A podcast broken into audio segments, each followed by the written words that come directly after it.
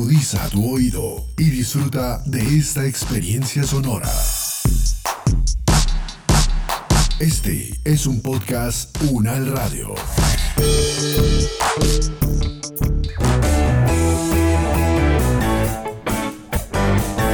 Salud Unal, contigo. Escuchar, aprender y compartir información de calidad sobre bienestar.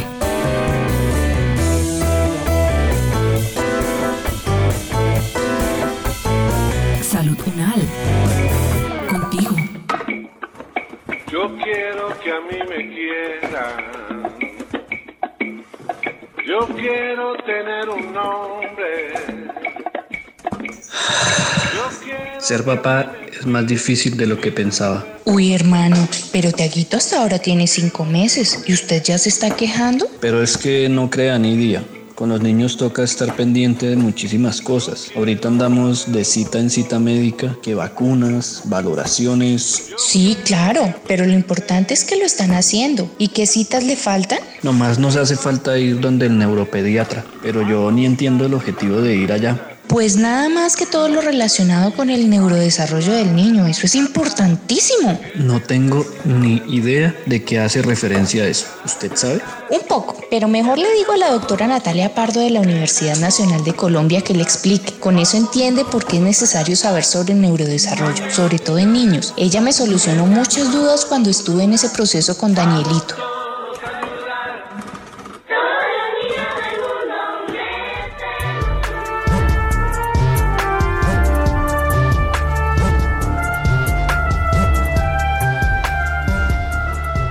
Buen día, mi nombre es Natalia Pardo, soy médico de la Universidad Militar Nueva Granada, neuropediatra de la Universidad Nacional de Colombia, aspirante a magíster en educación médica de la Universidad de La Sabana, miembro de la Asociación Colombiana de Neurología Infantil y hoy vamos a hablar de un tema muy importante para la salud de nuestros niños y niñas. Vamos a hablar acerca del neurodesarrollo. Doctora, hasta ahora me entero del término neurodesarrollo. Los seres humanos, al momento de nuestro nacimiento, somos seres dependientes. Requerimos de otras personas que nos ofrezcan protección y cuidado y nos toma años lograr un proceso de independencia funcional al 100%. Básicamente, los primeros 20 años de nuestra vida, considerados desde términos generales, son necesarios para llevar esa transformación desde la dependencia funcional hacia la independencia y la vida adulta. Este proceso de maduración es a lo que le llamamos neurodesarrollo. Si bien desde el punto de vista biológico los seres humanos contamos con la programación genética que nos permitirá adquirir esta autonomía, es la interacción entre diversos factores genéticos y ambientales lo que optimiza este proceso y permite una autonomía funcional.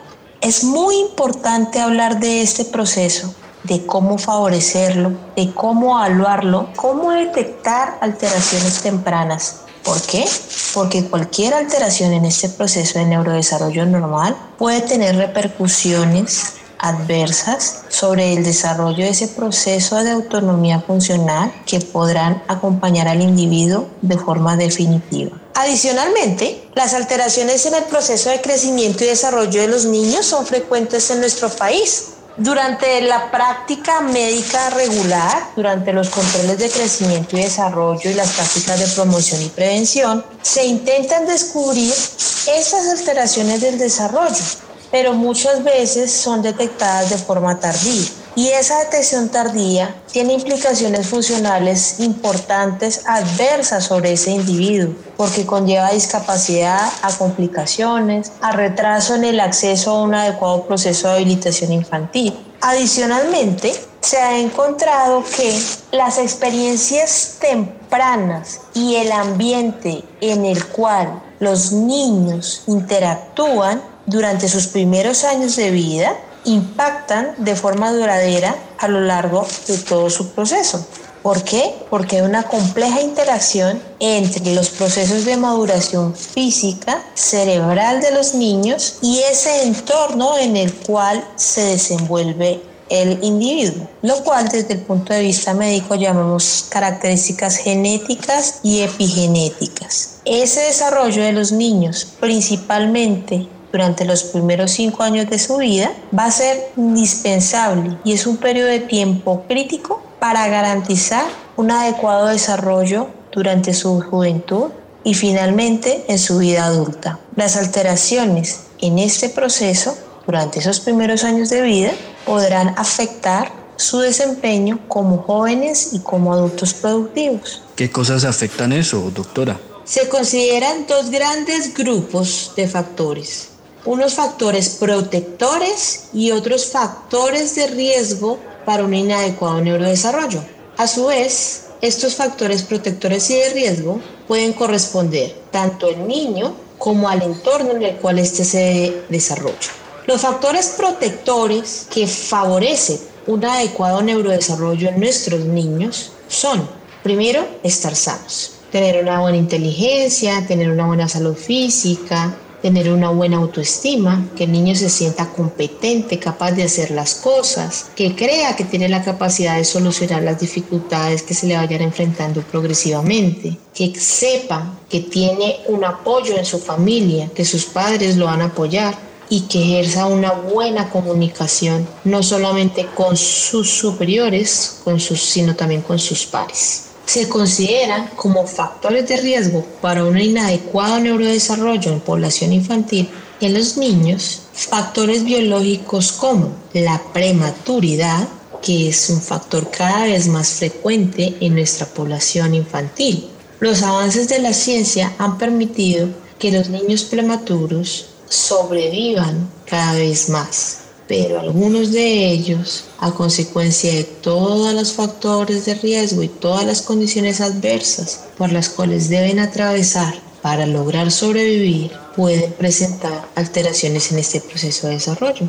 Otros factores de riesgo para un inadecuado neurodesarrollo incluyen malformaciones presentes desde el momento del nacimiento, enfermedades graves, debilitantes en los niños o tener traumas de tipo psicológico. Ah, bueno, ya más o menos comprendo por dónde va.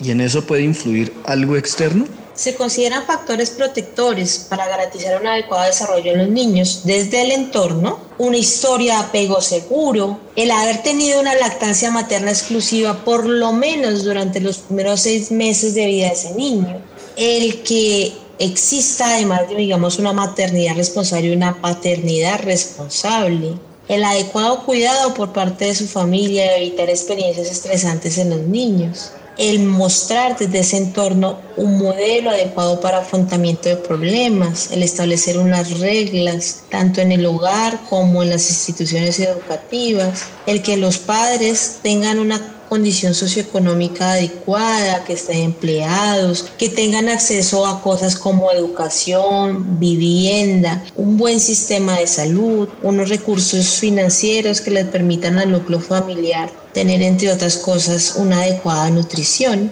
y el ejercer adecuados hábitos alimentarios y de actividad física. Desde el punto de vista del entorno, son factores de riesgo para un inadecuado desarrollo infantil, tener un control prenatal incompleto, todas las cosas adversas que puedan ocurrir durante ese periodo de gestación en el cual pues ese cerebro de nuestros niños se está formando, como por ejemplo exposición a tóxicos como el cigarrillo, el alcohol u otro tipo de sustancias, sobre todo en los primeros tres meses del embarazo, problemas de tipo nutricional, dificultades de tipo psiquiátrico como depresión infantil, depresión materna durante el periodo gestacional, infecciones que ocurren durante todo ese proceso gestacional, como las infecciones por sífilis, toxoplasma, el virus del VIH, rubeola. En nuestra latitud, que somos pues un país tropical,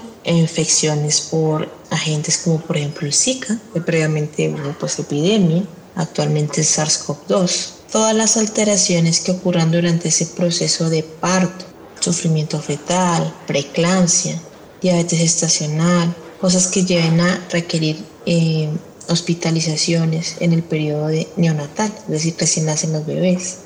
Otra cosa que es muy importante y que se considera un factor de riesgo para un inadecuado desarrollo en los niños es esta parte de salud emocional durante esa gestación. Son factores de riesgo cosas como por ejemplo los malos tratos parentales, la violencia doméstica, la desnutrición, la pobreza, la falta de oportunidades, la violencia en las comunidades, entre otros. Muchas gracias, doctora.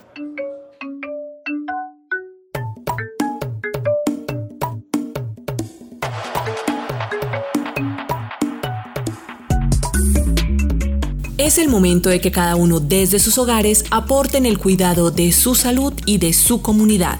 Es tiempo de sumar. Este podcast contó con la dirección de María Luisa Cárdenas, profesora de la Facultad de Medicina de la Universidad Nacional de Colombia. Coordinación General, María Fernanda Lara Díaz. Investigación Periodística, María Camila Riápira, María Camila Gómez y Jaime Alberto Méndez. Producción General, Diana Samira Romero. Experta invitada, Natalia Pardo, médica, neuropediatra aspirante magíster en educación médica, con la actuación de Paola Beltrán y Anders Javier Castañeda. Producción sonora Edgar Huasca.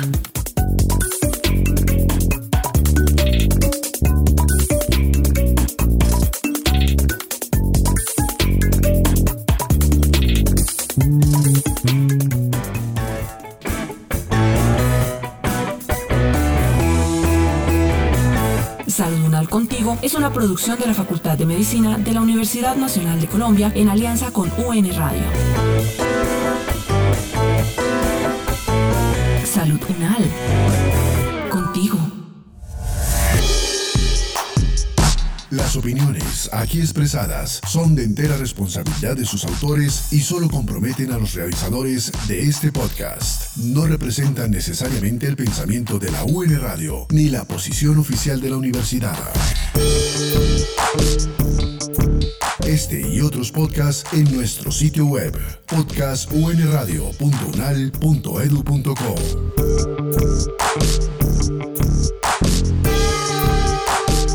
Universidad Nacional de Colombia, proyecto cultural, científico y colectivo de nación.